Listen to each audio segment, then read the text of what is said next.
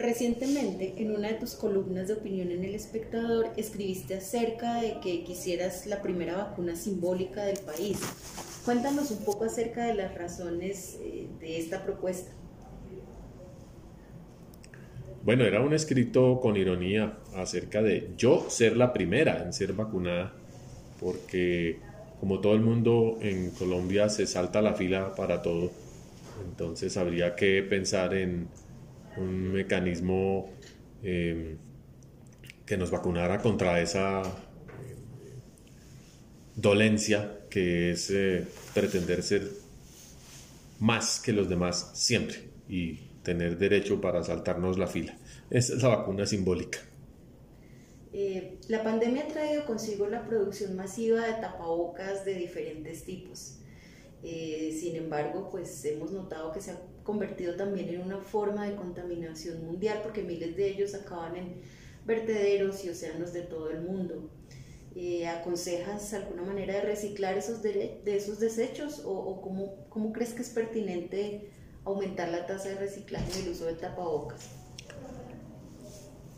El problema con los tapabocas es que han sido clasificados como residuos peligrosos porque están asociados con la, eh, la humedad de personas que pueden eh, contagiar a terceros. Sin embargo, este, este es una presunción equívoca porque no hay eh, lugar a, que, a considerar los tapabocas como, como residuos peligrosos, pues se pueden esterilizar. Si, se recogen eh, separados de otros fluidos y de otros residuos peligrosos, eh, se pueden poner en un autoclave, se esterilizan, se mata el virus, el riesgo de contagio y con ello se pueden reciclar de maneras convencionales. Así que uno de los requisitos que tendríamos que garantizar es que dejan de ser clasificados como residuos peligrosos.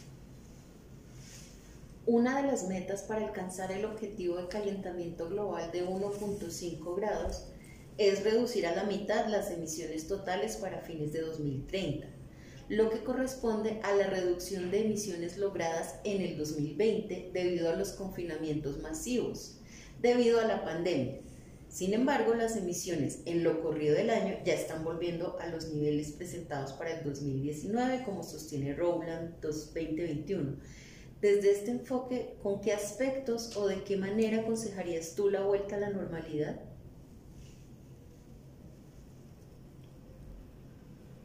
La ruta de descarbonización de todos los países fue trazada desde París y se puede buscar eh, intensificar el cumplimiento de esos compromisos.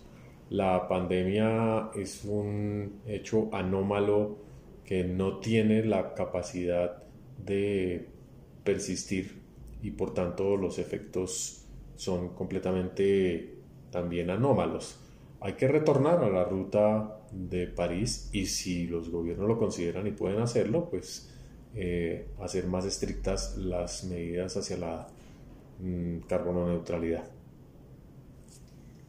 En esa línea, ¿con qué alternativas piensas que Colombia podría unirse a esta nueva tendencia de reducción? Tenemos que parar la deforestación. Esa es la única respuesta eh, que requerimos desde nuestro país.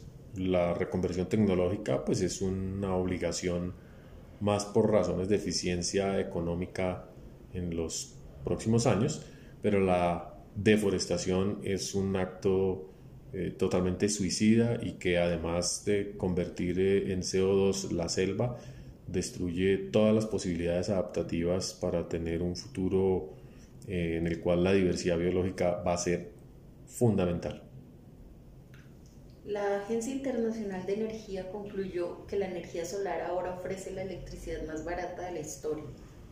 Eh, Colombia teniendo un potencial de energía solar de 2.000 a 2.100 kilowatts hora metro cuadrado año. En la región de La Guajira, además al no tener variaciones mensuales grandes en la radiación, haciendo que no sean necesarios grandes sistemas de acumulación de energía, como sostiene Rodríguez 2009, ventaja con la que no cuentan los países fuera del trópico. Algunas hidroeléctricas ya están realizando proyectos de producción eléctrica con paneles solares. ¿Cómo considera usted que se podría acelerar este proceso de transición en lo corrido de este año de pospandemia? Las instalaciones de energía solar van a ir creciendo y se van a ir consolidando en la medida en que esos costos sigan bajando y sobre todo estén interconectadas las plantas solares con el resto del sistema de energía colombiano. Em, es cierto que por lo menos de La Guajira las posibilidades de generación constante son muy importantes, no así para el resto del país, donde eh, la nubosidad es abundante.